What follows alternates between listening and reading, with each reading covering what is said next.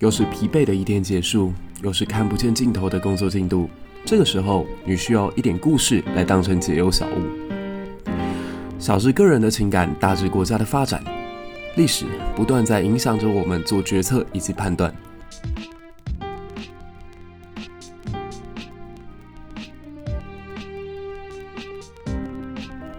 在这个充满问号的年代里，期待你我都可以成为自己理想当中的答案。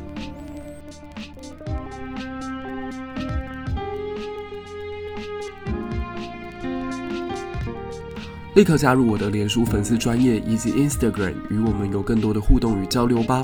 不要忘了到 Apple Podcast 跟五颗星的推荐加评论，也期待你能给我一杯咖啡当成小小的赞助。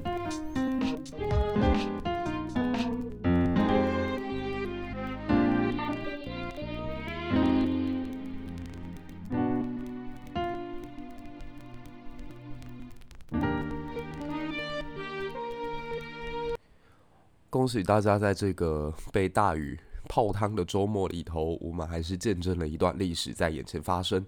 二十一世纪最为出怪弄丑、最神奇的一场皇帝登基大典，在昨天顺利的于北京进行。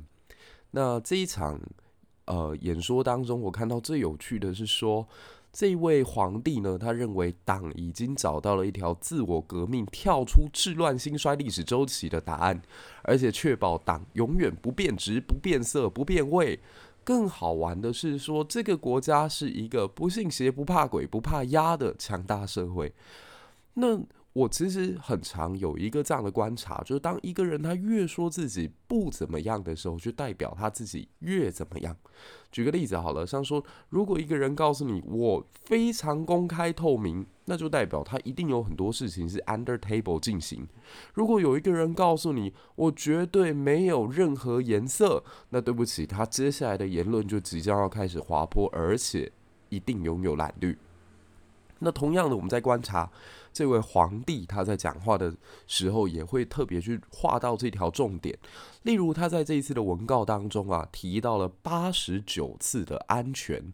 我一直很相信，其实，在他们这种独裁国家里头发表的所有演说，那个稿子一定是要经过反复的审阅，而且经过无数专家去进行调整，最终才能由皇帝一锤定音来发表的。那为什么？安全讲了整整八十九次呢，这么敏感的词，这么敏感的次数，而这么敏感的言论，在这篇文章当中，隐然的展现出来，皇帝正在害怕什么。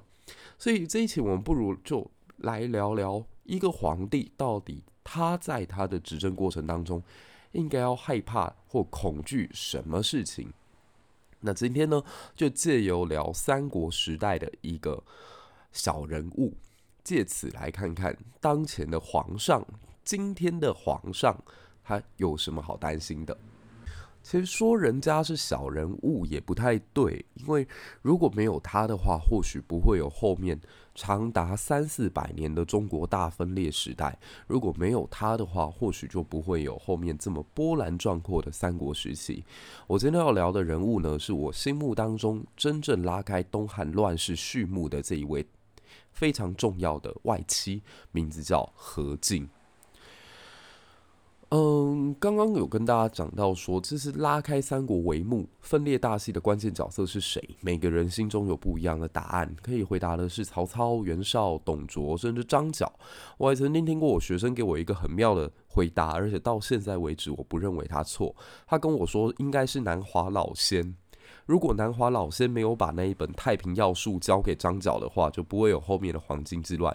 黄巾之乱如果没有爆发，不会有群雄割据，董卓不会进京，不会去开启这个潘多拉的盒子，放出了这样一个魔鬼而捣乱整个世界。其实听起来好像是一个蝴蝶效应的概念，他要这样讲的话，我觉得也没有错。那。何静他所扮演的或许就是潘多拉盒子上面的这个枷锁，那他到底是怎么打开的呢？那重点就要回到在汉朝当时的皇帝汉灵帝的身上。汉灵帝这个人真的特特别特别的有趣哦，就是他实际上脱离不了东汉一个非常奇怪的循环。就东汉建国者刘秀，他把首都定在洛阳之后，除了他自己以外啊，不知道怎么搞的，后面的呃明帝、章帝、直帝、安帝、冲帝、桓帝、灵帝，全部都活不到四十岁就过世驾崩了。所以你可以说会会不会是洛阳城这个地方它的风水出问题呢？这个。必须得说是有凭证的。像说西周，它原本首都定在洛呃这个今天的镐京，就是长安、西安、陕西这一带。那后来，因为他为了要躲避犬戎对他的侵袭，所以迁到洛水盆地，也就是今天的洛阳、洛邑这这里以后。他出现的好几代的皇帝，其实命也都特别的短，大概只有周赧王，就是这个末代君王活了比较久而已。所以会不会是这里的风水有问题呢？你再往后看哦，像北魏也曾经定都在洛阳嘛，在北魏孝文帝他决定要把首都从平城迁到洛阳之后，你就可以看到这个国家大概就完了，就距离后面的六镇之乱就不远了。那就怪啦！洛阳明明居于天下之中，从地理位置上，从形胜上，从它的地形上，从它的运输财富也好啊，运输赋税也好啊，或者交通网络也好啊，怎么样来看这里都很不错。但很奇怪，就是然后首都定在这里的王朝，皇帝势必短命。你看后面曹操所建立的魏国，曹丕也把首都定在洛阳嘛。曹丕自己三十九岁挂掉，曹睿自己三十九岁挂掉，后面的曹芳啊、曹髦啊，他们也都活不过三十岁，所以神奇了吧？你必须得讲，皇帝他要选择首都行胜特别的重要的时候，诶，连这个风水他可能都要考量。你一定会觉得这是迷信，但在古代有太多这种你所。没有办法解释的事情的时候，你只能说这是一个历史提供我们的经验。所以后世当然基于各种南北经济的问题啦，或者是国家防御地理的关系啊，所以很少有国家再把首都定在洛阳。但东汉似乎。就陷入到一个这样的困境当中。汉灵帝本身也不是一个长命的皇帝，可是他奇葩的地方在哪呢？是他曾经讲两个太监哦，他说张让是我父，赵忠是我母。因为因为他很小的时候就当上皇帝了，那当时呃他必须得倚仗的力量是来自于宦官跟太监给他的支持。母家外戚这边可能会干政，然后跟父亲这边相关的伯父、叔父，每一个都是王爷、诸侯。如果给他们太多的权力，前有七国之乱的前车之鉴，后有八王之乱的后世之忧，所以。这个选项他不能选，那妈妈不能信，爸爸又提早过世了，爸爸这边的亲戚也不可信，他唯一能够相信的就只有宦官集团。可是很少说有皇帝居然跟宦官的感情好到这个地步的，居然把两位大太监当成自己的爹娘。如果刘秀跟刘邦有机会可以复活的话，我觉得他首先会打死的一定就是汉灵帝，那个去搞男人的。搞董贤的跟那个一大堆男宠混在一起的汉哀帝也就算了，那个最后真的把国家呃就奉献出去了，汉献帝也就算了，但汉灵帝这种直接认太监当父母的，实在是孰可可忍孰不可忍。我猜啦，刘邦刘秀应该最不爽的就会是他。那汉灵帝还有一件事情也很奇葩，就是他把朝廷三公明码标价公开贩售给当时。各地的豪强士族有机会透过这个方式达成社会阶级的流动。我不知道这在台湾大家的印象当中、价值观里面能不能接受？就是说，透过价格来决定你的官职，透过你的财富，透过你的财产来决定你的社会地位。诶，怎么突然间听起来突然很合理，对不对？就像今年是选举年，那选一个立委要多少钱？选一个市长要多少钱？选一个议员要多少钱？其实都是 under table，这些政治人物他们可能都明码知道的一个价格。所以举个例子好了，像说有一位现在在选县长的候选人，那他因为之前是一个立委，他在选立委的时候，他可以只用一个小编，然后搭配一个美编，就去经营自己的空战，经营自己的脸书。可要打县长选战的时候，他也是这么搞，就被他同党的其他辅选干部说：“天哪，这个人的格局真小。”那我要说的是什么呢？就实际上，在这个社会上，它似乎有一个隐藏的成本或一个隐形的天花板就在那里，告诉我们：你有多少资源，你做多大的事。那东汉这个时代也是，就皇帝他立出一个 SOP，你想要当太尉吗？你想要当呃宰相吗？你想要当司空？你想要当司徒？你想要当司农吗？可以，钱就摆在这里，你只要把钱付了，你就可以去担任这个位置。举个例子好了，像说曹操的爸爸。曹嵩，曹嵩就透过他认了一个太监叫曹腾当自己的养父，然后又花钱亿万去买到了太尉这个职缺，所以某种程度上，很多人说这个曹操他是自己靠自己的努力所达成社会阶级流动的，实际上没有，他也是透过了父亲，透过了这个强大的氏族，才让自己有办法在东汉末年的政治舞台上面崭露自己的头角。那皇帝去公开贩售官员这件事情哦，其实也是要解决当时国家越来越困难的财政问题，还有。官员豪强，他们也想要能够有更好的生活，他们也个个都在贪污。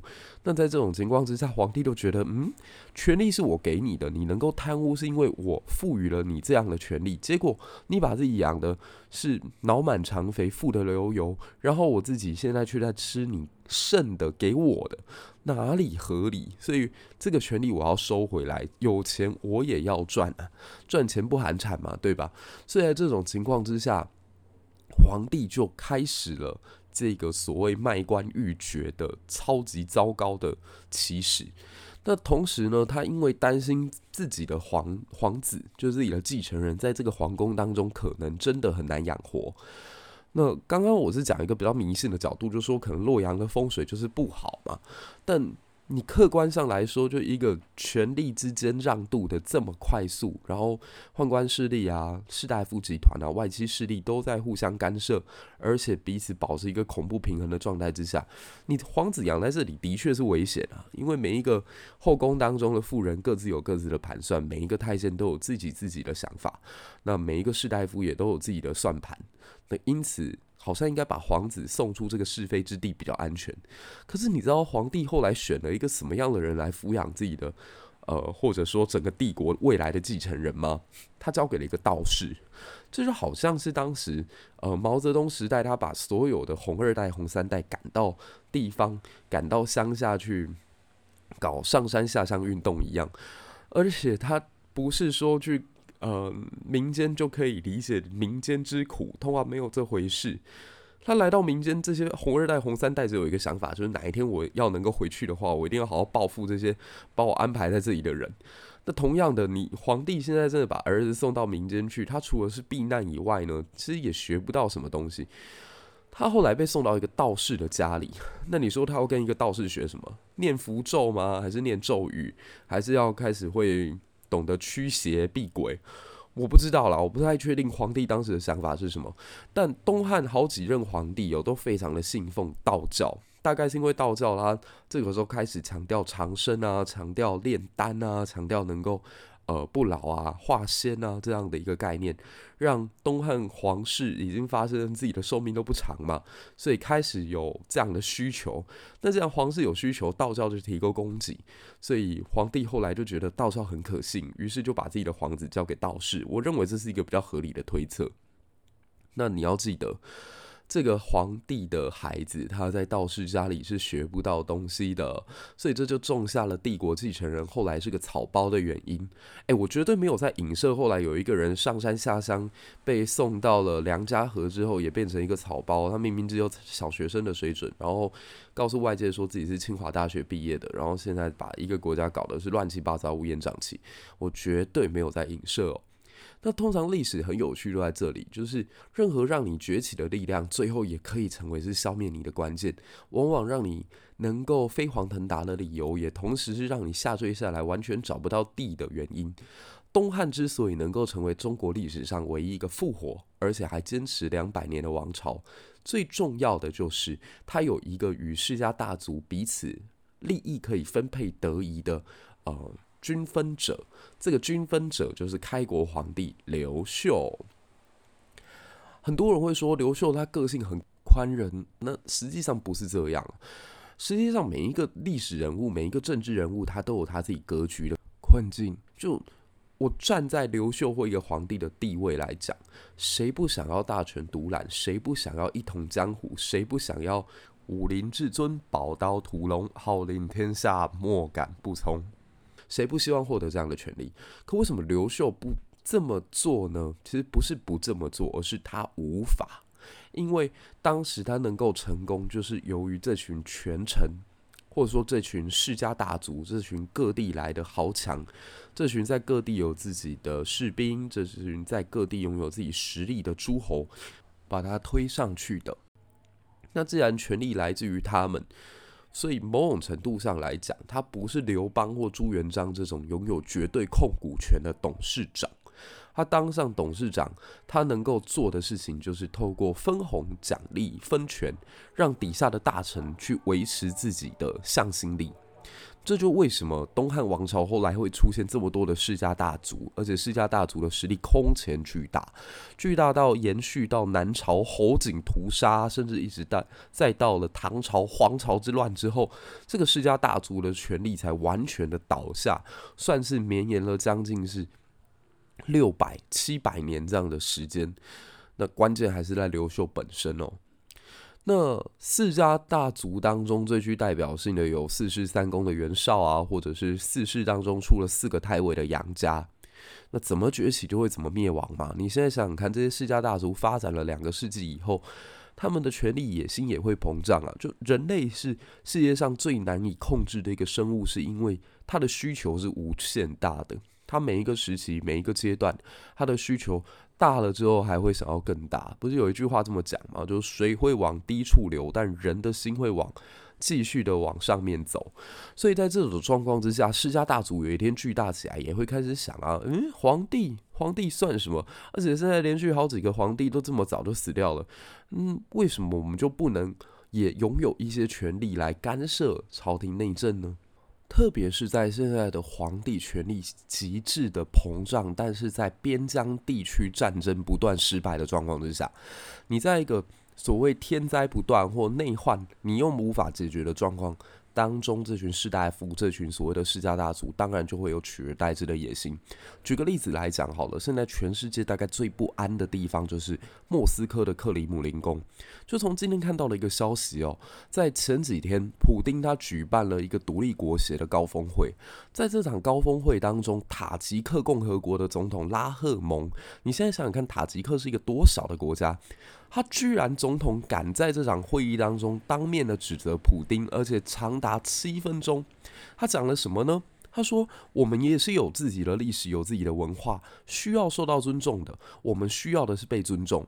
而你现在看看你啊，这个国家在发动战争之前，我们多次跟你谈过，身为你们的战略伙伴，我们早就已经嘱叮嘱过了。”不要犯下苏联曾经犯下的错。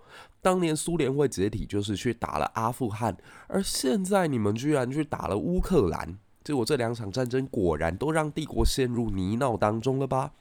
那莫迪似乎也在这场会议当中去讲一句话哦，说：“我早就已经在乌兹别克的这个萨马尔罕里面告诉过你们，不要在这个时间打仗。”这是什么意思？这叫做墙倒众人推啊！这群人是事后诸葛亮啊，有点像是世家大族在面对到东汉朝廷，他对外战争对羌人作战啊，或做对北方的这个异民族作战连连失利的时候。他就会出来告诉皇帝啊，你看搞得天怒人怨了吧，多多重用我们吧。那偏偏这个时候皇帝有没有实力去制衡他们呢？还真没有，所以只好剑走偏锋啦。皇帝只好拉拢一个绝对不会被他们，他绝对不会篡位，也绝对对皇帝宝座没有野心的团体。这个团体就是太监。那既然你让我皇帝，虎落平阳被犬欺，那对不起，我皇帝也有办法让你们这群世家大族感受什么叫龙困浅滩遭虾戏。那具体做法就是我把权力授予给宦官跟太监，宦官太监表面上他们是嚣张跋扈，做尽了各种丑事，但实际上都是为了满足皇帝的一人私欲。那皇帝跟世家大族之间到底谁比较正义呢？讲真的。如果我们要不论是非的说一句，谁不是为了权力？谁不是为了钱势？谁不是为了更好的掌控帝国这台机器，来帮助自己压榨出更多的经济利益？但实际上，你要说完全没有是非好坏，也不是嘛。宦官专权还是为整个东汉王朝带来了非常负面的影响。这也就是为什么后来世家大族在整个东汉社会层面上面，无论是什么阶级，几乎都对他们投以比较同情的眼光。举个例子而言好了，像说几百年后的苏东坡，他重新再看《后汉书》，读到范滂传的时候，就为这一位曾经举过孝廉，然后在反对十常侍、反对豪强的这个重大的历史事件党锢之祸当中罹难。苏东坡看了特别的感动，然后跟自己的母亲说：“我希望有一天我可以变成这个样子。就如果长寿跟美名两个东西摆在我眼前，必须要做一个选择的时候，那我选择我要美名。那当然，苏东坡的母亲也是鼓励这个价值的。”可是，如果大家知道范滂的背景，或如果更加知道世家大族当时干的某一些事情，或许这个故事就又会有不一样的理解跟变调。你如果知道当时世家大族跟外戚结合到什么样紧密的程度，如果你知道皇帝只是讲了一句“哎呀，那个将军好跋扈啊”，就可能被世家大族干掉。这个时候，你再重新来想，世家大族真的代表他们绝对正义吗？他们跟地方的豪强合并在一起，黑的钱、白的钱都收都拿的时候，他们还真的就是你看起来百而无一害的小白兔吗？似乎又不是如此。特别是如果我们知道后来的黄金之乱与这群士大夫之间的关联有多么深刻的时候，你可能又会有重新不一样的思考。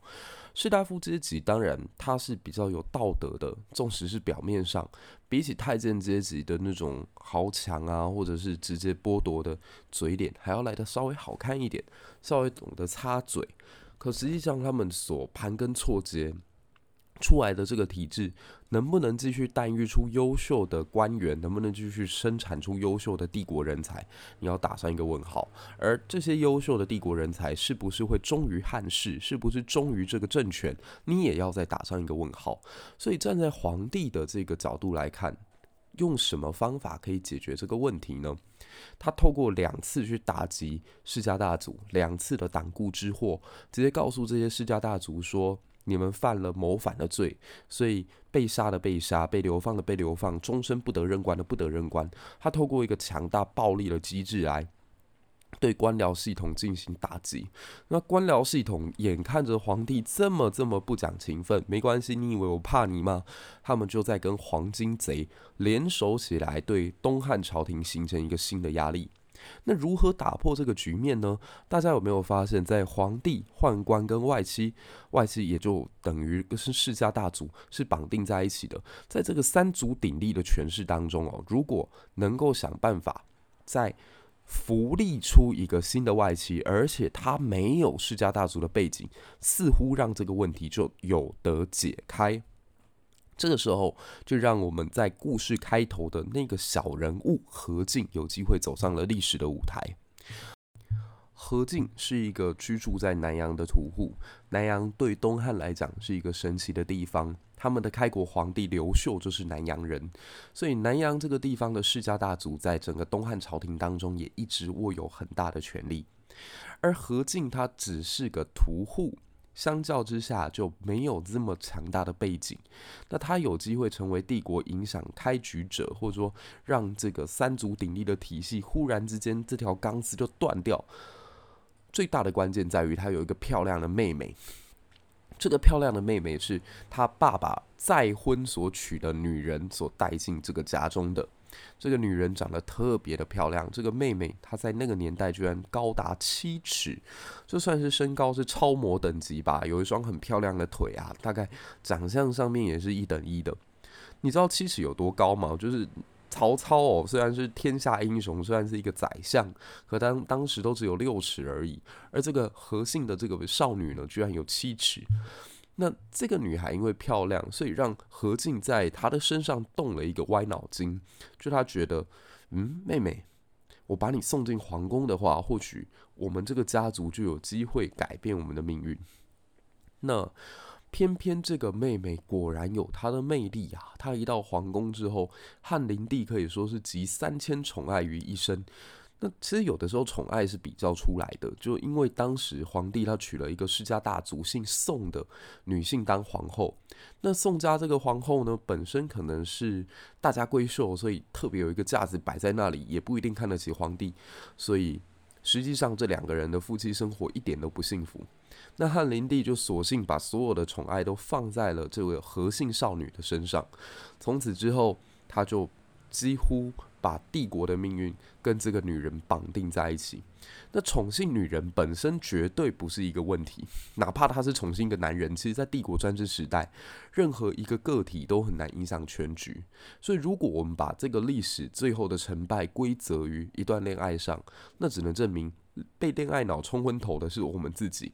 一个成熟运作的政治体制哦，它是不会因为一个女人而改变的。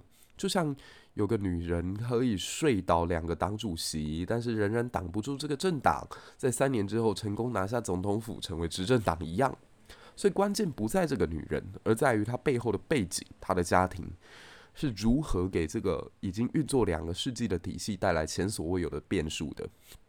还是回到何静，她何静其实有点有趣，就她虽然表面上就是一个杀猪卖肉的。可他的人脉意外的广，那也有可能是因为手上的资源多，他在三教九流之间跟什么样的人都有办法变成朋友，都可以放进自己的交友圈，哪怕是一个太监。那结交太监这个群体，或许对于当时很多人来讲会感到不屑。你看，像说曹操，因为他的爸爸曾经拜曹腾为养父，所以从此之后，曹操一路被嘲笑到现在。包括冷淡熊现在在做那个影片，都还是会嘲笑曹操是太监之后啊，说他的阿公是个公公啊之类的。所以太监其实一般来讲，你只要是个正经人，就根本不会想要跟他们有交集。可是，越是不寻常的路，才会有好风景啊！这是写观音教会我们的一个道理嘛。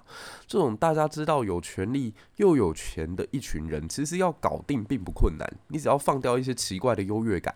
太监绝对是你百利而无一害的合作伙伴。他接近权力中枢，他要的又不多，他要的东西你也知道是什么，不就是尊严跟金钱吗？你只要两样东西备好，那哪有你结交不到的太监？何进当时都听说皇帝正在搜刮民间女子，所以他当时就想尽各种方法，用贿赂的方式把自己的妹妹送进去。原本想说，只要当个宫女，都让我们可以更加接近中枢。可想不到他这个妹妹就这么的有办法，加上我想这个太监也是厉害啦，就是太监发现说，哎，你不是想要把妹妹送进来吗？我皇宫本来就有这个需要啊。所以完成你这个要求就是一个顺水人情而已嘛，而且你的妹妹真的长得也不错，纵使这个太监他生理上是不完整的，但曾经是个男人，他的直觉跟审美都在嘛，所以把这样一个美女送进皇宫，对自己来讲也绝对是风险极低但报酬超高的动作，所以何进跟太监的合作计划就非常顺利的展开。那女孩也不负众望。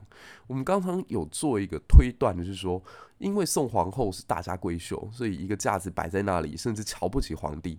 与之相较，我觉得这个核心少女大概就是那种风情万种，而且回眸一笑百媚生，再加上各种听话，我的权利，我的所有都是依赖于陛下，我怎么可能对你不敬呢？这种女孩一定深深可以笼络住汉灵帝的心。在宫中，这种风情大意、奇趣狂野异常、不似礼教熏陶的女孩，刚好对汉灵帝来讲是无比有魅力的。所以何姓宫女很快的成为贵妃，那她的哥哥弟弟也都毫无意外的一同鸡犬升天。那当时我们有讲到说汉灵帝非常的迷信嘛，刚好帝国缺雨，所以需要举办一个祈雨仪式。哎，拜托，如果这种仪式可以逆着办一次，赶快来台北办一下，我觉得这边已经快要被水给泡烂了。那何进终于在这一次的祭典当中，第一次进入到大臣勋贵的眼中。那从此之后，权力的游戏场上就多一个玩家了。你看哦，他的角色这么的平庸，而且他看起来这么的无害，可他所带来的震撼，绝对是袁绍加上曹操、刘备、孙权、诸葛亮都比不过的。因为隔年，他的妹妹就为汉灵帝生下了大儿子刘辩。这个刘辩就是刚刚讲到，因为皇帝担心在宫中没有办法养大小孩，所以只好把他托付给道士抚养的那个孩子，他就刘辩。那补充一句吧，天下大乱，人心不安啊。东汉当时有很多的重要政治人物都跟道教有深厚的关联，皇帝能够把小孩嘱托给道士，其实一点都不是偶然。举例而言，很多证据都显示曹操跟道教的关系也很不错。他的主力部队是青州军，青州军前身信仰的就是张角太平道的黄金贼。那他写的诗词动辄也都跟道教啊、寿命啊、修仙有关，这样。甚至后来张鲁为什么直接投靠曹操而不选择去投靠刘备，恐怕与道教的这个纠葛也有一定程度的关联。那汉灵帝他废除了自己看不顺眼的宋皇后之后，为了表达对何皇何贵人的这个喜爱，所以越级提升她为何皇后。那这个举措正是让一个没有世家大族背景，透过有效手段上位的何家有机会在帝国扮演一个关键力量。大家有没有发现这边出现了很好玩的一个局面？原本太监外戚这样子的一个制衡结构。突然外戚被拆开了，因为外戚原本可能跟世家大族绑定，现在这个绑定正式解除，何进没有世家大族的背景，所以这才让两汉帝国四百年来继卫青之后，再次出现一个没有背景的大将军。但何进上台之后，他也不是个草包，因为随后的黄巾之乱当中，他去抓到了。原本在帝国京城当中奔走，各种当二五仔、当情报头子的这个马元义，就原本黄巾贼想要搞一次渗透战吧，就是在东汉帝国首都里面摆下了很多的眼线啊，摆下很多的线民，然后搞了很多网军要来破坏帝国的向心力。那结果被何进全部给一网打尽，把这个马元义给抓了。所以你说他笨吗？也不见得哦，而且。他似乎成功也不是偶然，他后来居然拉上了一个人当他的老师，这个老师是当时名震京城世代太尉的杨赐。那杨赐就是出生于弘农杨家，可以跟汝南袁绍家族分庭抗礼的超级名门。那杨赐自己的爸爸、自己的儿子都是帝国的太尉，然后他的孙子里面还有一个人是《世说新语》里头的常客。大才子杨修，所以你觉得这样一个有门第、有背景、有牌面、有地位的人，他会单纯只因为你现在是外戚就跟你交结吗？